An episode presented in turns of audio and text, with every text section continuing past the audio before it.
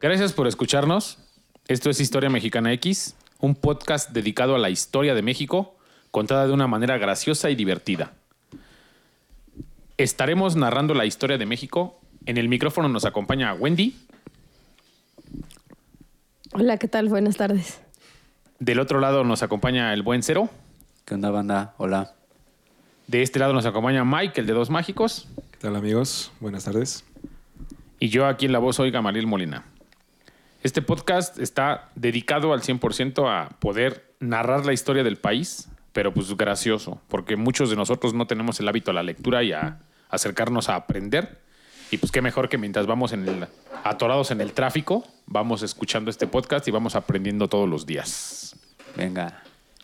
Este capítulo de hoy está titulado La Guerra de las Reformas. Tan, tan, tan, tan, tarán. Ok, ok. Es una- Ya es consecutivo. Si esta es la primera vez que escuchas el programa, tendrás que escuchar el capítulo 1, sucesivamente el 2 y el 3. Este es el episodio número 4 en el orden cronológico de la independencia de México hasta nuestros días. La Guerra de Reforma, episodio 4. Exactamente. Es la guerra de las reformas. me agradó, este, me gustó. Sí, de esa manera traemos este la explicación de, de todos los sucesos que acontecieron en el México del siglo XIX y que nos hicieron la basura de país que somos hoy. ¿Qué tal, Wendy? ¿Cómo estás? Muy bien. ¿Y tú? ¿Cómo te fue? Bien, bien. Esta semana se me ha hecho rara, rápida, pero interesante. Qué bueno. ¿Y a ti, Cerito, qué tal? Muy bien, amigo. Todo tranquilo. Un buen fin de semana con mi amigo Mike. Ah, Oh, sí. chido. se rompieron. ¿Y tú, Mike, qué tal tu fin de semana? Pues cansado todavía de festejo, pero, pero chido aquí, trabajando. Qué bien. bueno, qué bueno. Pues de antemano, también yo tuve una semana un poco movida, pero lo importante es que ya estamos aquí en otra emisión más de, este, de esta historia mexicana X para que tengamos a todos nuestros podcast escuchas emocionados con cada capítulo que sucede. Quiero hacer una pequeña acotación a que agradezco a todos los escuchas que tenemos, que son amigos de nosotros, que nos han apoyado con este proyecto desde que arrancó. Creo que bastantes de nuestros amigos están del otro lado en las bocinas o en los audífonos escuchando esto y los agradezco de corazón a cada uno de ustedes. Gracias. Gracias, chicos. Gracias. Gracias amigos. Y de antemano también estábamos checando nuestras, nuestras gráficas y ya tenemos escuchas hasta en el Reino Unido, tenemos escucha en Alemania, en Canadá, en Estados Unidos. Califas. Aunque se rían de nosotros y digan, ¿a poco sí? Illinois. Es verdad. Tenemos escuchas en varias partes del mundo y creo que eso es algo que Va nos, nos dan Vamos ganas bien. de realizar esto poco a poco y cada vez mejor para ustedes. Así que, pues un agradecimiento fraterno y formal a cada uno de ustedes. Un chingo Va. de gracias. ¿Y por qué no hacemos una mención especial para nuestro amigo Jonathan, Ah, sí. que es el autor, es músico y guitarrista y nos hizo favor de grabar el outro de, de este podcast? Bueno, igual. Sí, también a Ale. Ale, una, una, una prima aquí de, de Wendy, nos ayudó a la grabación del... Alex, muchas gracias. Estuvo súper cool. El es intro ese este, de el in- exactamente el intro que, que tenemos nosotros, el de la vocecita de la marchanta. Es, es Ale. es mi pequeña prima Ale. Gracias, Alex.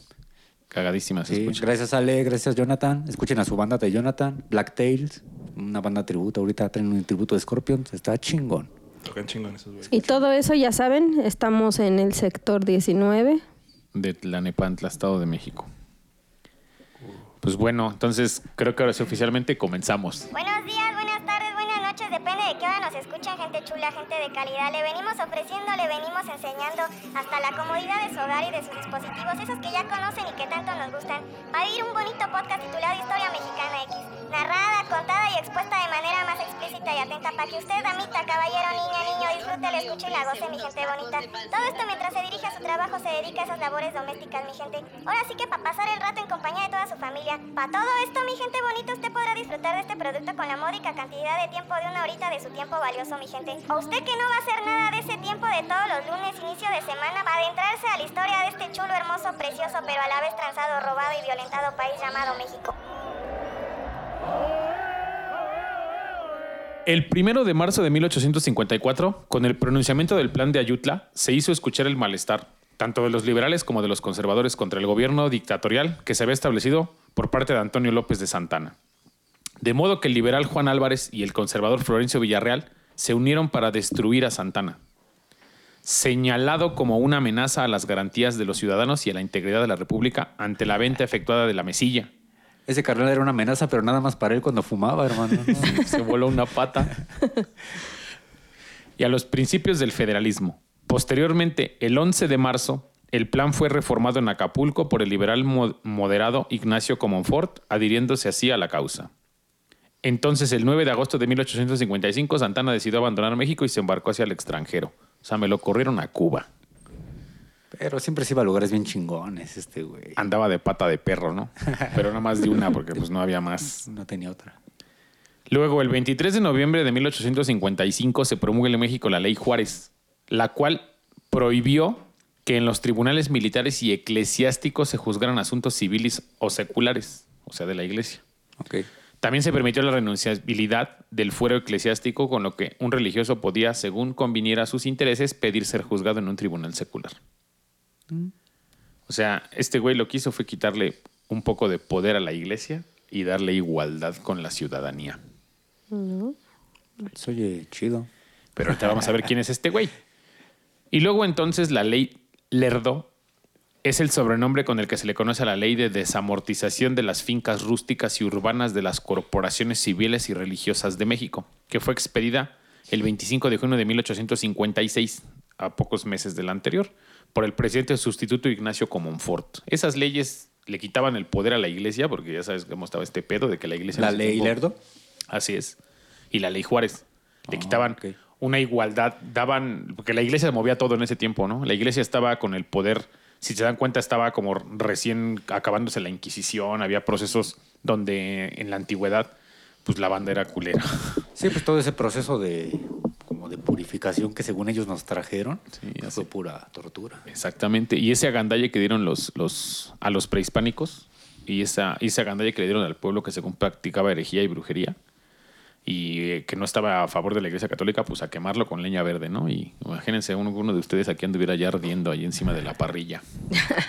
Por Creo que te a ti, Wendy. Creo que esa sería Wendy. No, aquí somos varios brujos en este podcast, pero creo que sí esas prácticas. Gracias, Cero. Yo también te amo. Yo también.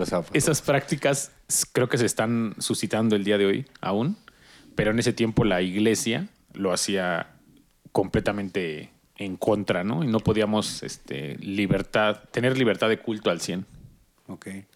Y estas leyes entonces atentaban a eso. Así es. Esas leyes le quitaban ese poder a la iglesia para que tuviera más igualdad con la ciudadanía. Me agradan. La ley tenía como objetivo crear una clase media rural que es similar a la clase media rural estadounidense. O sea, esta ley como que quería hacernos como gringuitos, ¿no? Imitando, como Así es, siempre, de como hecho. lo hemos dicho, ¿no? Exactamente. Desde el primer capítulo. ¿Que en Era imitar. No.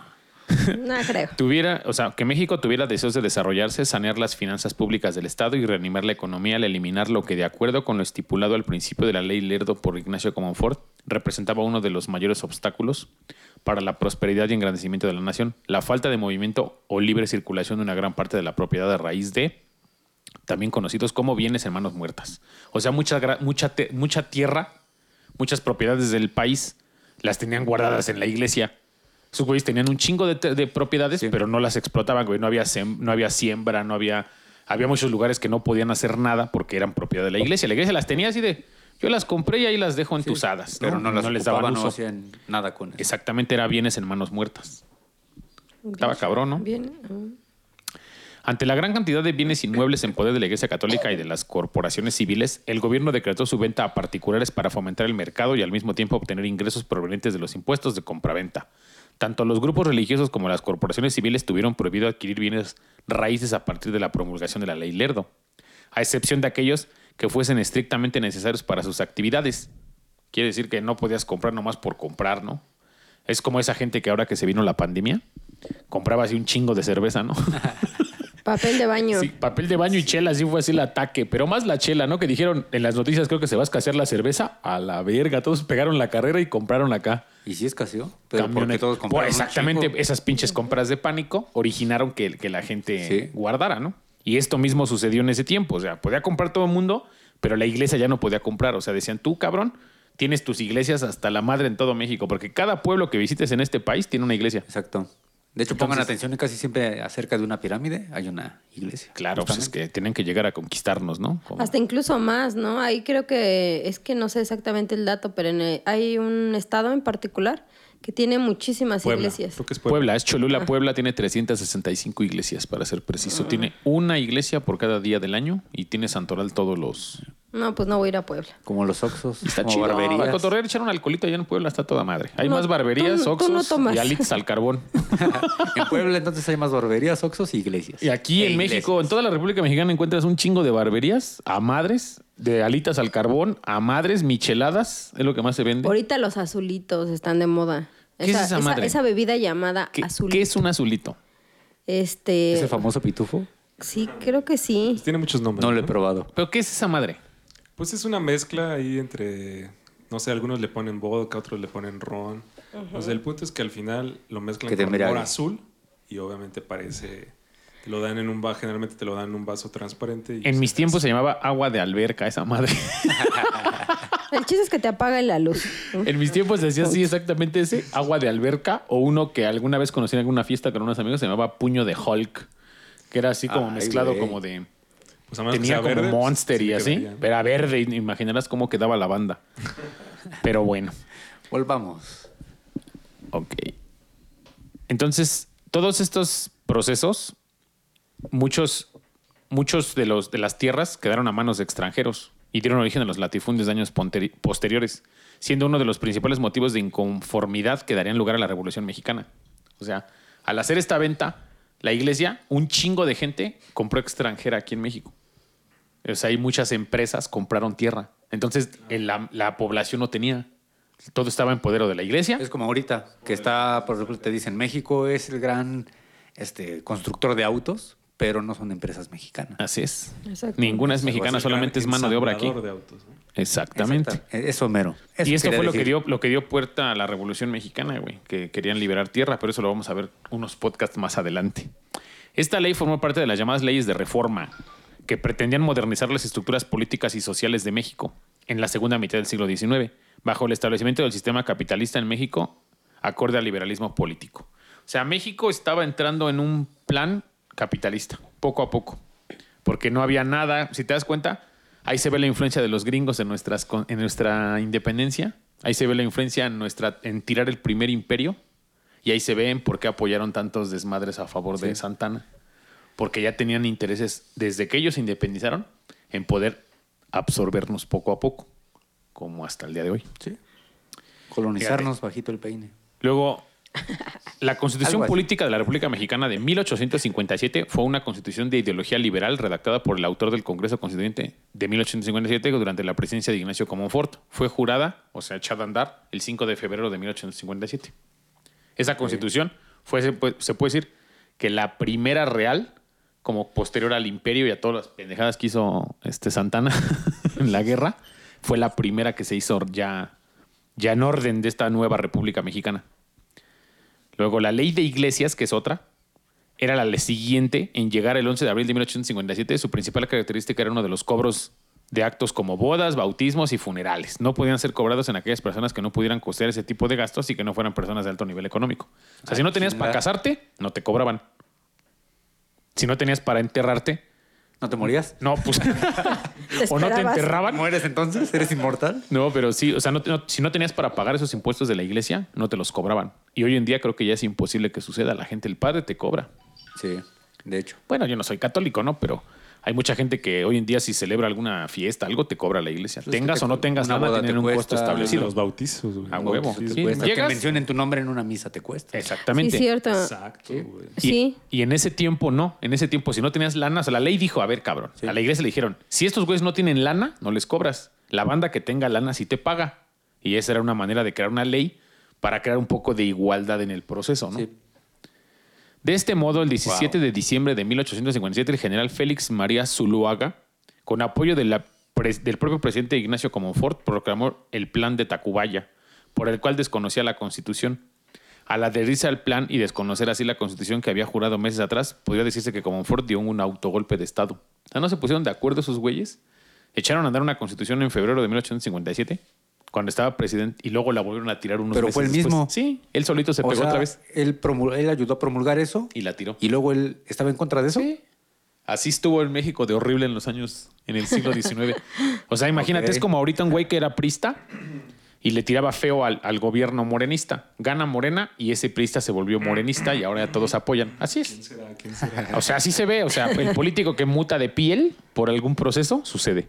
Y de esa manera te das cuenta cómo no existen lados ideológicos, sino existen nada más este como bandos de intereses particulares, ¿no? O sea, ese güey solito generó la guerra. Así es. Entre, en pocas palabras, él tuvo que ver en que se, se desatara una guerra cuando él mismo hizo las cosas. Ahora observen este dato bien cagado. Fue entonces cuando el 21 de enero de 1858, el licenciado don Benito Pablo Juárez García, uno güey que todos conocemos que viene en los billetes de a 20, un chaparrito que se peina de lado.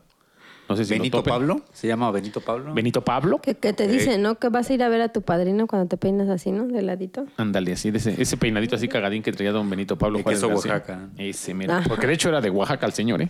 Qué coincidencia. Fíjate. Mira, esas se fue- llaman diosidencias. Oye, la diosidencia. Siendo presidente de la Suprema Corte de Justicia, él lanzó un manifiesto por medio del cual declaró que asumía el cargo de presidente interno de la República Mexicana de acuerdo con la Constitución de 1857. O sea, se supone que habían golpeado la Constitución de 1857. Y él, con base a esa Constitución, dijo que él quería ser presidente pues, por sus huevos, ¿no?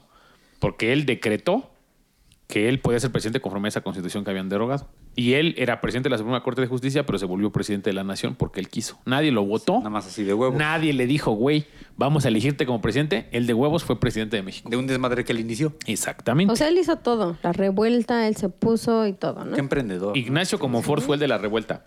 Ignacio Comonfort Mm. y este güey que era presidente de la Suprema Corte de Justicia quiso tomar orden y él se adelantó como buen trinquetero y se metió al- al- al- a la parte del gobierno de México de un con un con un decreto porque él tomó en cuenta esa constitución. Entonces así la guerra de reforma fue un conflicto armado que ocurrió en México entre 1857 y 1861, en el que se enfrentaron los dos bandos políticos en los que se encontraba dividida la sociedad mexicana, los liberales y conservadores. Y así fue como comenzó una guerra civil. O sea, esa fue la guerra civil mexicana a mediados del siglo XIX entre conservadores y liberales. Los que querían conservar el gobierno norteamericano, el apoyo de los gringos y los que querían conservar el apoyo de los europeos. O sea, eran dos bandos aquí muy, muy marcados. Es que te- si te das cuenta es lo que lo que pasaba. Éramos un, eh, bueno, somos un país muy rico y pues quería, siempre ha querido Estados Unidos estar aquí, ¿no? Que realmente es- pues está, siempre ha estado presente en nosotros. es. Oye, pero, o sea, en la historia no, no se habla de alguien que había, haya querido que la influencia no sea norteamericana ni europea, sino mexicana o latina. Pues es que O sea, no había... por eso mismo teníamos a un, a un emperador llamado Agustín de Iturbide, que no quería nada de influencias ni externas ni norteamericanas, pero lo derrotaron. Ya vimos en capítulo anterior, anterior el segundo capítulo, que él fue derrocado y fue, extra, fue corrido de México, fue exiliado, porque no le convenía que estuviera ni a los gringos ni a los europeos, él en el poder. Entonces, Por eso sí, derrocaron nuestro imperio. O sea, y además de él no había otro luchador así social. O sea, hasta este momento... O sea, que, o sea, que se sepa, pues. Hasta este momento no. Más adelante iremos tocando a uno por uno los que buscaron eso en México. Pero ahorita, por lo pronto, hasta la guerra de reforma, en los primeros Era más 50 años de vida de esta república. Solamente eran dos bandos. del siglo XIX, eran conservadores o liberales. y liberales. los conservadores querían conservar el gobierno europeo y los liberales querían el apoyo norteamericano. O sea, no había ninguno en ese No había momento nacionalismo en que ese realmente, exactamente, peleara por el, por el nacionalismo del país, sino o los gringos o los europeos. Pero la verdadera independencia no existía. Entonces, el 24 de enero de 1859, aquí va a entrar un, neta pongan fanfarrias, este cabrón, Miguel Gregorio de la Luz, Atenógenes, Miramón y Tarelo, Atenógenes. Ay, güey. conocido como. Miguel Miramón. Qué bonito. Ese era un máster este cabrón. Él repuso a Félix Zuluaga en la presidencia de la República un, un mes después, el 2 de febrero de 1859. ¿Cómo se llamaba, dices? Miguel Miramón. Así es. Ok. Zuluaga se separó y nombró presidente sustituto a Miguel Miramón, quien tomó posesión ese mismo 12 de julio de 1859.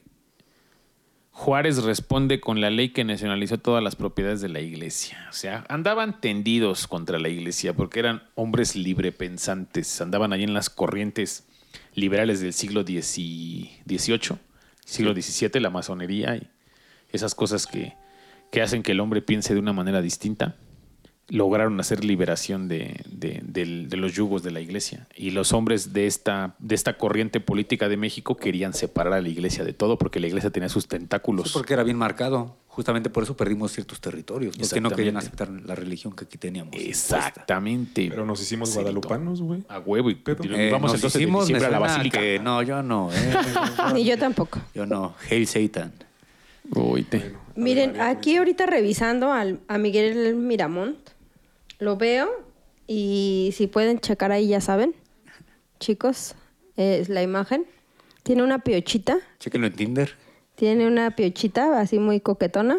Era guapo el chavo. Era, era delgado, delgado, guapo. Ya, ya, ya se quitó las, las patillas que habíamos hablado. Ya pasaron de moda, ya. De, de hecho, es como Crucito. es como Crucito cuando pinta acá Machín. Se parece mucho a Crucito. Así, Sí. píntame, Crucito. Te voy a pintar ese como una diosa ese mismo azteca. Así. Sí, no Crucito pelón. No. Va, va, va. Es que, ya es, el- es que ya es el segundo, la segunda mitad del siglo. O sea, ya, ya son 40 años después de la independencia. Ya cambiaron el look, cabrón. Ya están diferentes estos güeyes. Y que vemos que ni siquiera era una independencia, porque todavía estamos. ahí No, te van a escuchar una aventura de este cabrón. Pero hoy nomás esta, esta, esta, esta cosa que creo que muy pocas personas Échala, han échala, escuchado de este güey. El 29 de octubre de 1859 emite el presidente conservador, porque este güey era conservador, no era liberal, Miguel Miramón, 15 millones de pesos de deuda nacional en bonos Jecker, en condiciones demasiado desventajosas para México.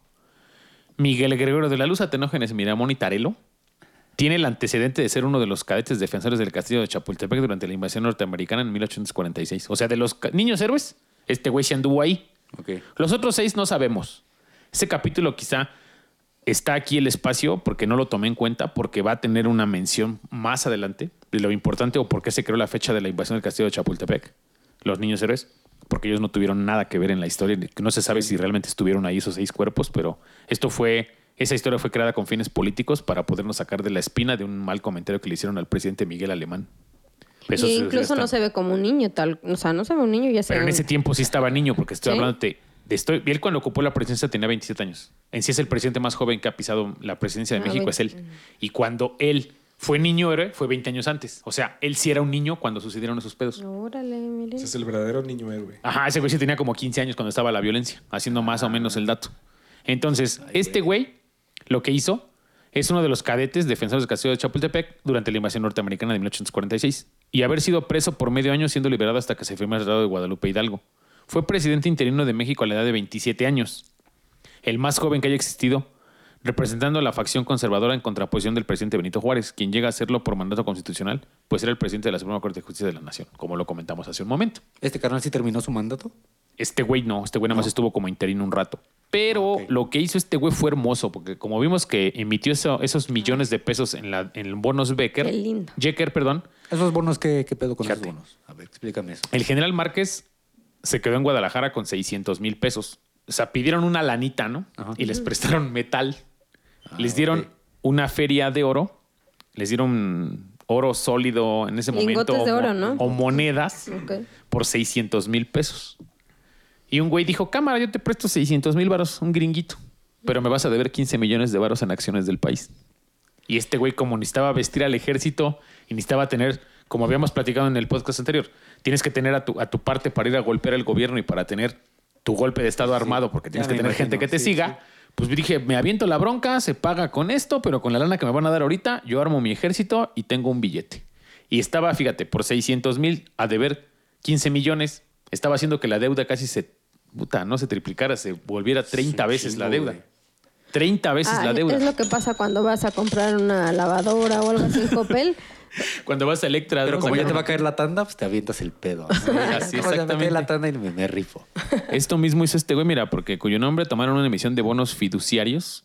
Era un especulador suizo que se hizo pasar por ciudadano francés el que le prestó la feria y le entregó a Miramón 650 mil pesos en metálico a cambio de bonos del Tesoro mexicano por 15 millones de pesos. Esto generó toda clase de críticas. Entre ellas estaba obviamente la de la corrupción, pues nadie aceptaba los réditos tan altos que se consideraran usura. Pues simplemente lo acabas de decir. Se hizo pasar, o sea, no era. Se hizo pasar. Es que ajá, no sabemos realmente, según se hizo pasar por un francés, pero ahí, ahí hay una broncota, porque era un banco suizo, o sea, no sabemos los intereses de- realmente de, lo- de Europa en esto, pero date cuenta. O sea, querían que este güey tuviera su ejército que quería armar, le prestaron el billete, la deuda se adquiría con un interés pasadísimo de lanza, o sea, hacían que... Opel, Electra. Sí, así es de cuenta que fueron a pedir a porvenir o fueron a empeñar acá la, la medallita de los 15 años allá las esas casas de empeño, pero sí estaba el interés impagable. Y de esta manera estaban armando un ejército a costillas de, pero pues con una, con una, supuse como un desfalco del país encabronado, queriéndolo generar en deuda pública. Qué raro. Luego por ahí viene algo bien importante, el Tratado de McLean Ocampo, firmado el 14 de diciembre de 1859 entre Robert McLean, enviado especial del presidente Buchanan, y Melchor Ocampo, secretario de Relaciones Exteriores del gobierno mexicano, consta de 11 artículos más dos convencionales. El artículo primero concedía a los ciudadanos y bienes de los Estados Unidos derecho de tránsito a perpetuidad por el istmo de Tehuantepec. Para empezar, nos daba- les daban vía de pasar por el istmo, es donde está la zona de Oaxaca, hacia Veracruz. Ellos podían pasar cuando quisieran. El canal de Panamá iba a quedar de este lado, no iba a quedar en Panamá. O sea, iban a hacerlo en el istmo de Tehuantepec. El istmo, un istmo, es un, una pequeña franja de tierra entre dos océanos. Ok. Es la zona más delgada de un, de un continente, por decirlo así. México tenía el istmo de Tehuantepec, o sea, la zona donde llegas más rápido del Atlántico al Pacífico es por el istmo de Tehuantepec en toda la República. O sea, es la manera más rápida de atravesar. Y ahorita el istmo más chico que puede haber es Panamá, donde está el canal, que es como puedes atravesar del, del Atlántico al Pacífico lo más rápido posible de todo el país. Antes tenían que darse la vuelta hasta Sudamérica. Entonces querían hacer ese paso aquí en Ya Oaxaca libre, ¿no? y querían hacerlo a perpetuidad. Ahorita vemos por qué. ¿Quién dice este Robert McLean? El- Sí, el tratado de McLean Ocampo, tío, que se firmó. O sea, México se accedió a esas pendejadas. Yo nada más escuché ese de McLean y no sé, se me ¿Qué vino a la mente una película, no sé. Debe ser el abuelo del de Bruce Willis. ¿no? Sí, John algo McClane. así. John Ah, McClane. ¿Quién sabe quién chingos era John McClane? Ojo verde, ya sabes. Era su personaje, ¿no? John McClane. Ajá. Sí. Es que sí lo he escuchado. John McClane salía, creo, en. John McClane. Creo que salía ese güey en. Este... McClane. Ese Show. personaje de Bruce Willis en Duro de Matar, ¿no? John McClane. No, no, no. Ah, sí, sí, sí, a huevo John McClane, Sí, ese güey. ya ves. Ve, Es que El ya que, lo he sale, escuchado. el que sale Bruce Willis en Duro de Matar se llama John Exactamente. McClane, el policía, la gente que anda ahí bien loco sin zapatos, ¿no? En jungla de cristal. Alborotando negros, ¿no? En la tele. Está, Sí, está sí, buena, sí. ¿eh? Fíjate, con ese, con ese, con ese pre- pequeño primer artículo nos daban en la madre en la soberanía del país. Luego, por el artículo tercero, el gobierno mexicano se comprometía a no imponer derechos a las mercancías estadounidenses que transitaran por el Istmo, salvo las dedicadas a consumirse en México. O sea, bien chingones. Puedes pasar por Sí. aquí, pero no te va a cobrar nada. No se Eso, se pasa como si fuera agua Nada normal. más lo que va a entrar al país. Exactamente. El artículo quinto Ah, especificaba que fuerza, que fuerza de los Estados Unidos, con el consentimiento o a petición del gobierno mexicano, podrían ayudar a la defensa de los puertos y de las rutas de dicho istmo. Sin embargo, en caso excepcional de peligro imprevisto o inminente para la vida o las propiedades de los ciudadanos de los Estados Unidos, quedan autorizadas las fuerzas de dicha república para obrar a protección de aquellos sin previo consentimiento. O sea, esos güeyes nos obligaban a defenderlos, a cuidarlos y a tenerlos bien para cuando atravesaran por el istmo. Y Todo. era nuestro propio ejército que tenía que hacerse cargo de todo.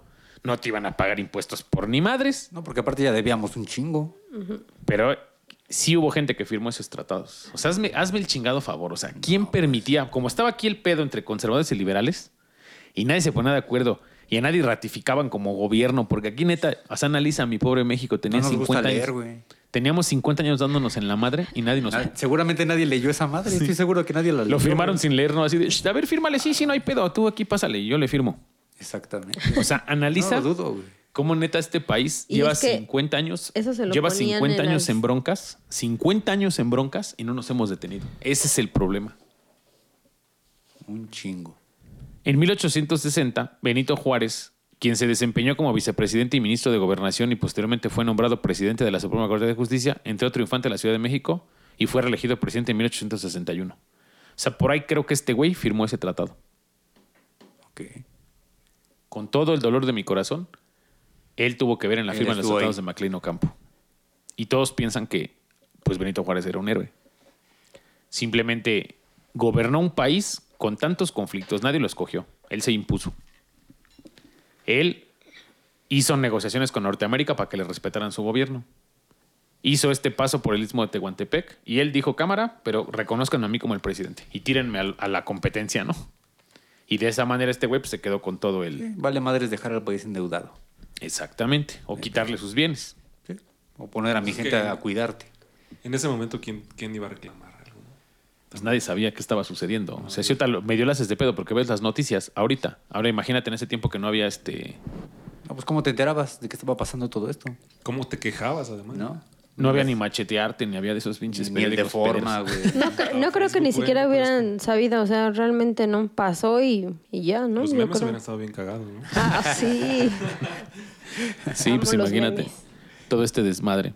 O sea, él fue reelegido en 1861. En 1863, Juárez aceptó el ofrecimiento de Comonfort de incorporarse a la lucha contra los invasores franceses y regresó al país nombrándosele comandante del llamado Ejército del Centro. Pero esto será en otro podcast. La historia de México te dice lo horrible que fue la guerra de reforma, que fue una división encarnizada en México sobre los que querían gobierno gringo y eran liberales y los que querían gobierno europeo y eran conservadores a apoyar.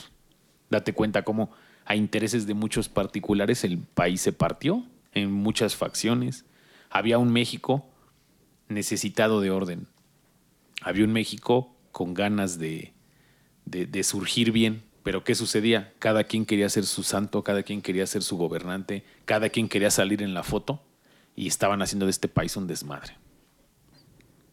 Como ahorita. ¿En el 2000 qué? Como que seguimos en el No, no. 2000, Sí, sí, México no, no, 2000. No, no, no, 1861. Ah, me, me confundí. O sea, Qué imagínense distraído. cómo esta parte de México ha tenido, ha tenido tantas, tan- tantos pequeños reveses en tan poco tiempo, ¿no? Qué feo, güey. O sea, ma- Neta, analízalo. qué feo. Error tras error, o sea, no, no, no ha habido un éxito. Es que en nuestros cuatro episodios ha, ha sido eso, güey. ¿Sí? O sea, han sido cuatro personajes o cuatro eh, situaciones, güey, donde nada más de, de pura de la chingada, de porque aquí me iba mejor, porque esto estaba más bonito. Hasta por unos pasteles, o sea. Ajá, por Sí. pasteles, por un título, cuando, o sea, y siempre... Y deudas a lo puro idiota con tal de que apoyaras si tuvieras lana para hacer un desmadre, te endeudabas Desde con que el país empezamos que fuera. a, el podcast, el país nada más se fue haciendo pequeño. Exactamente. Por- y fue perdiendo, fue- fuimos perdiendo territorio, fuimos perdiendo infinidad de muertos que ha habido por las, las guerras que hubo hasta ese momento, invasiones, invasiones francesas, invasiones norteamericanas, invasiones españolas porque intentaron reconquistarnos de nuevo. Y México no se pone de acuerdo. Han pasado, hasta la fecha de 1861, han pasado 50 años de que arrancó la, la La- independencia La supuesta independencia. y no se ponen de acuerdo. Estamos viendo que todavía no. Pero también, No se este, ya ves que en los capítulos anteriores, David nos hemos dado cuenta que entonces estábamos como vendados de los ojos. Bueno, ¿no? ¿Por qué? Porque creíamos que en un Hidalgo, ¿no? Que Hidalgo no, no ni siquiera sabemos, ¿no? Vayan al podcast, al primero. No sabemos si Hidalgo es Hidalgo, ¿no? Igual y tenía la mata larga, no sé, no sé, Sí. como el de los temerarios, quién sabe, ¿no? Y, y- y te das cuenta que el pipila no sabe si existió. O sea, no sé, infinidad de cosas que, que te, que te das en- que tomas en cuenta más bien. Y dices, pues, imagínate, con los ojos vendados, pasando este tipo de cosas, ¿no? Con hambre. Y obviamente, pues, te das cuenta que no había información. Por, No ningún, hay. por ningún lado había información. Por ningún lado había, pues, para dónde hacerte, ¿no? O sea, tú como campesino, imagínate qué era lo que hacías. Pues yo creo que nada más te, te ponías a hacer tu trabajo para sobre, pues, sobrevivir. Así es. Solamente. Pues sí. Es que de hecho seguimos así los obreros que trabajan en las fábricas, la gente que no le pone atención a lo que le sucede. Yo soy país. humilde campesina, todavía. Todos, todos somos humildes campesinos. Pero es que eso sí es muy cierto, ¿no, Cerón Mike? No me van a dejar meter tú, Wendy. Que México es así. México se dedica a ver su día a día, sus deudas, sus conflictos y no se pone a ver qué sucedió. Exacto. No se pone a rascar en qué pasó, por qué estamos así, qué nos llevó a estar así como estamos el día de hoy. Y con estos pequeños capítulos nos estamos dando cuenta de cómo el país se movió. Pues sí, mira, en eso que acabas de comentar es cierto. Siempre para tener una evolución, ya sea personal, incluso, uno, tiene que hacer como una retrospección en su vida, ¿no? Eh, Ahorita estamos viendo el país, pero también si nos vamos en cuestión internamente, ¿por qué no la hacemos, no? A mí les voy a comentar algo, esto de la pandemia, pues que nos llegó a todos, ¿no? Te das cuenta que vives al día. A crear un podcast nos llevó a nosotros. Exactamente. No, no, no, pero vives al día. De podcast y TikToks. No, y TikTok, exacto. ¿Y, ¿Y qué tenemos que hacer? Bueno, en mi caso, sí me llegó a- y me llega a pensar que tengo que tener pues un dinero ahorrado. Claro. Este, yo espero que todos ustedes tengan la misma, el mismo Esta pensamiento que yo y, continuará. De inmediato. y bueno, ya el me, dinero- puse, el- ya me puse hasta nostálgica. Sí, pero no se trata de eso. El problema aquí radica en que Ánimo, no debemos de tener el dinero guardado, sino el dinero trabajando. El dinero tiene que estar invertido porque ahorrado no sirve de nada. Y creo que No, pero para una emergencia sí, siempre Ah, claro. tener tu guardadito y eso, o sea, ya es son- muy es que ya nos convertimos en un podcast de economía, ¿viste? Nos dimos cuenta en corto. Un podcast de economía cuando ni dinero tenemos. Así es. Y por ejemplo, Ahorita, ahorita voy a invertir mis 10 pesos. exactamente. Esa pizza estuvo muy rica. Creo que sí. el Ah, detalle, sí. Muchas gracias, Pizza Móvil, por la pizza. esa pizza móvil se mochó con la pizza, ¿eh? Qué ricas. Va, va, va. Ahora, creo que todo esto que ha pasado nos hace ver que este México tiene tanto que contarnos, tiene tanto que explicarnos y a la vez nosotros, incursionando un poco en esto, nos damos cuenta de cómo sucedió. ¿O qué opinas tú, Cero? Es que es lo que te decía, es lo- a mí lo que me, me sigue sorprendiendo es que cuatro episodios y las, pues, las cuatro historias han sido bien similares, carnal. Eh, lo, que de- lo que te decía, ¿no? Un vato que nada más por estar en el lugar correcto para él, nada más, tomó la peor decisión para el resto. Así es. Entonces, no ha cambiado, ¿no? Es lo que decimos. Y es, y es algo muy... y, se quedó se sin, acopla. y, se, y se quedó sin pierna, ¿no? Exacto. Eh, Sí, exacto. O sea, Ese es bueno, un güey, sin pierna, Karma. ¿qué tanto hizo? O sea, hubiera tenido la otra pinche pierna. Corre, Este corre por todo el país. ¿Sabes cuánto Exacto. medía Benito Juárez? 1.38. Ah, sí, 1.30 sí, 1.30 y algo, sí, sí. sí, le- O sea, Benito Juárez era un duende, güey. O sea, era una madrecita de cabrón. La grandeza se mide al revés. Sí, es Bien lo dijo Napoleón. Pero Napoleón tampoco era chaparrito. Bueno, Napoleón era una persona que para la medida Sí. europea medía unos 74 y para la medida Para el la mexicano medida tiene promedio, promedio. él era altísimo, o sea, para mexicano promedio ese güey era un- una persona, o sea, no es por menospreciar mi altura, pero medía unos 74 lo que mido yo. Y considero que en México somos una medida promedio. En Europa sí es chaparrito, Sí, allá se pero mal. aquí es un güey alto. permíteme, me está madre. marcando Dios.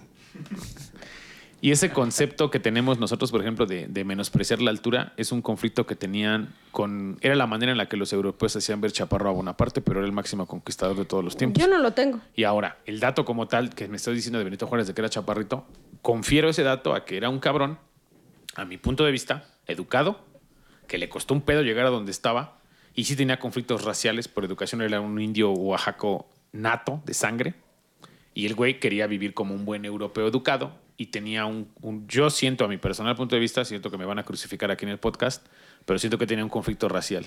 Porque él era sus como hijos, mojojojo. sus hijos Así todos. Él era un mojojojo. Me acabas de describir a mojojojo. A huevo. Ese güey casó a sus hijos con un chingo de europeos. Todos tuvieron, o sea, con sus hijos fueron casados con gente de importante de otros países y su esposa, pues, era la dueña de la casa donde él llegó a trabajar. O sea, ese güey hizo su, su, su creación de su imperio, de sus necesidades y su, y su, y su república a su gusto. Y, creo su- que Y su, y su, síguete riendo. y su- Y, un- y una persona Eso, eso, que, eso. que este país la idolatra tanto es a él. Este país está encima de, en los gobiernos actuales, ya sin nombrar exactamente cuál, al pero en los gobiernos actuales. Idolatramos al Papa. Aparte, Me acaba de hablar y ¿qué crees? No, te vas a atender. hay broncas, hay broncas. Y por ejemplo, el- el- el- nosotros como, como gobierno, nosotros como pueblo, nosotros como ciudadanía, ¿cómo idolatramos a, a Benito Juárez, güey? Gacho. Lo Y tenemos como en- Agustín de Iturbide, que traía una intención buena, No. lo mandamos a la chingada. Exactamente. Y, nadie- y no tiene ni Pero billete. como nadie hurga, güey, ni, no mames, yo no conozco un billete, nunca he visto a Agustín de Iturbide en algo útil en México que no sea una calle por ahí Pues no. aventada que diga que se. ¿Cómo se llama la calle? Agustín de Iturbide. No, de hecho sí, Iturbide sí hay una calle aquí donde luego vamos a pistear. Ándale, Es la sí calle dónde Iturbide, es. carnal. Sí sé por dónde vamos. Ahí, Sí. spot. ahí el spot ahí allá el arriba. spot el Pero spot eso es de los únicos lugares que yo ubico que tienen la calle Agustín de Iturbide. O sea, no quiere decir que no tenga. No, como que es un héroe de este país que no tuvo la. Como Juárez. Ajá. Tiene un estado. No tiene mames, Juárez su- tiene todo. Tiene, un Tiene teatro, ciudades, tiene avenida, tienes... O sea, exactamente. Ahora un No, y- aeropuerto, ¿no? Ya Y vamos a hacer un preámbulo. Creo que algo, algo que les comentaré aquí personalmente es que así vamos a tocar un héroe en los siguientes capítulos que tuvo que ver en que este país se desarrollara en grados. Es el mejor presidente que ha habido en este país. No va a dar nombres ni datos, pero gracias a ese hombre, este país pudo salir adelante de todo lo que Y estamos no tiene escuchando. calle ni nada. Y no es Sí Darth tiene. Vader. ¿Sí tiene? Una otra calle sí tiene, pero no tiene monumentos, no tiene muchas cosas. No lo voy a tocar hasta el siguiente capítulo, porque ese hombre sí nos va a cambiar la perspectiva de lo que era el México que conocíamos todos hasta este momento. Y no eres tú, Fox. Ni yo. Exactamente. Pero por lo pronto. Pobre de mi Fox, si estaba escuchando el podcast, ya se quedó recargado así en el sillón de vale madre, pensé que era Eh, yo. Está fumándose un toquecito ahí en su rancho. Ah, conste que ese güey sabe es qué bien marihuano, ¿va? Ese güey es bien marihuano. 420. Sí, es bien marihuanito, ¿verdad? El Sí. Fox? Sí, qué chido. Es qué de la chido, ¿no? Que se acuesta, ya me imagino el expresidente acá. Hoy me voy a aventar un toque. Martita, ¿dónde dejé mi trola? Y la Martita, bien desesperada. ¿no? Martita, ya denle su mota a Fox porque se está poniendo de malas. Su a mi Vicente, ¿no? ¿Cómo será la pipa de Fox, güey? Una botita. Una botita, güey, sí, Qué pedo que Fox es marihuano, no mames. con su marihuano. Fíjate, Fox marihuano y Felipe Calderón bien alcohólico, ¿no? ¿A dónde vamos a parar? Como Los país? líderes que necesitamos. Pongan a José José. primero. Sí, pues sí.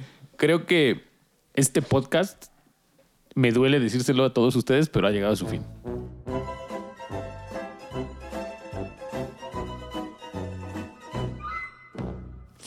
No. Sí, aunque les duela en el alma, este podcast ha llegado a su fin. ¡Qué este rápido! momento de nuestra guerra de reforma ha pasado como un suspiro. Esa guerra duró tres años, pero para nosotros fue un suspiro. Wow. Y la explicamos la manera, de la manera más ligera posible. No voy a entrar en detalles tan trascendentales en cada uno de estos capítulos.